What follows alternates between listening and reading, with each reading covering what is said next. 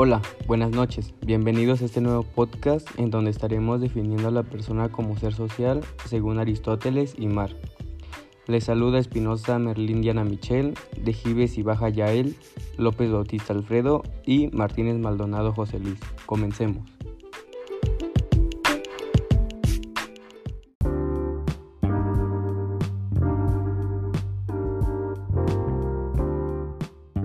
Ser humano es un ser social por naturaleza y el insocial por naturaleza y no por azar.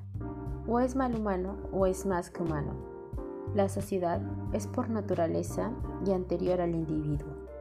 El que no puede vivir en sociedad o no necesita nada de su propia suficiencia no es miembro de la sociedad, sino una bestia un dios.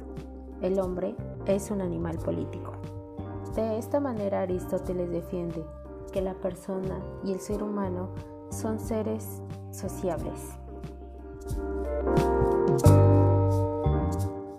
250 es imposible no concordar con Aristóteles, pues vivimos en un sistema organizado de relaciones que se establecen entre un conjunto de personas, es decir, en una sociedad. ¿Y es que acaso cuando una persona deja de ser parte de esta, seguirá siendo considerada como persona? O cuando no crece dentro de esta o no se apela a sus normas, no es educada, ¿seguiría siendo considerada como tal? Al final de cuentas las personas son las que crean estas sociedades, no al revés. Pero al mismo tiempo la sociedad es la que involucra y crea a las personas. En este sentido, podríamos decir que la persona no puede ser persona sin la sociedad y la sociedad no puede existir sin la persona.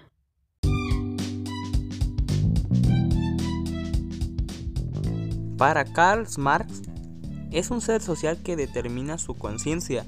Además, forma relaciones que se ve obligado a cumplir. Por otra parte, el hombre es parte de la cultura debido a que se apopta de pautas y las codifica. Esto permite que la sociedad evolucione gracias a la transmisión de valores.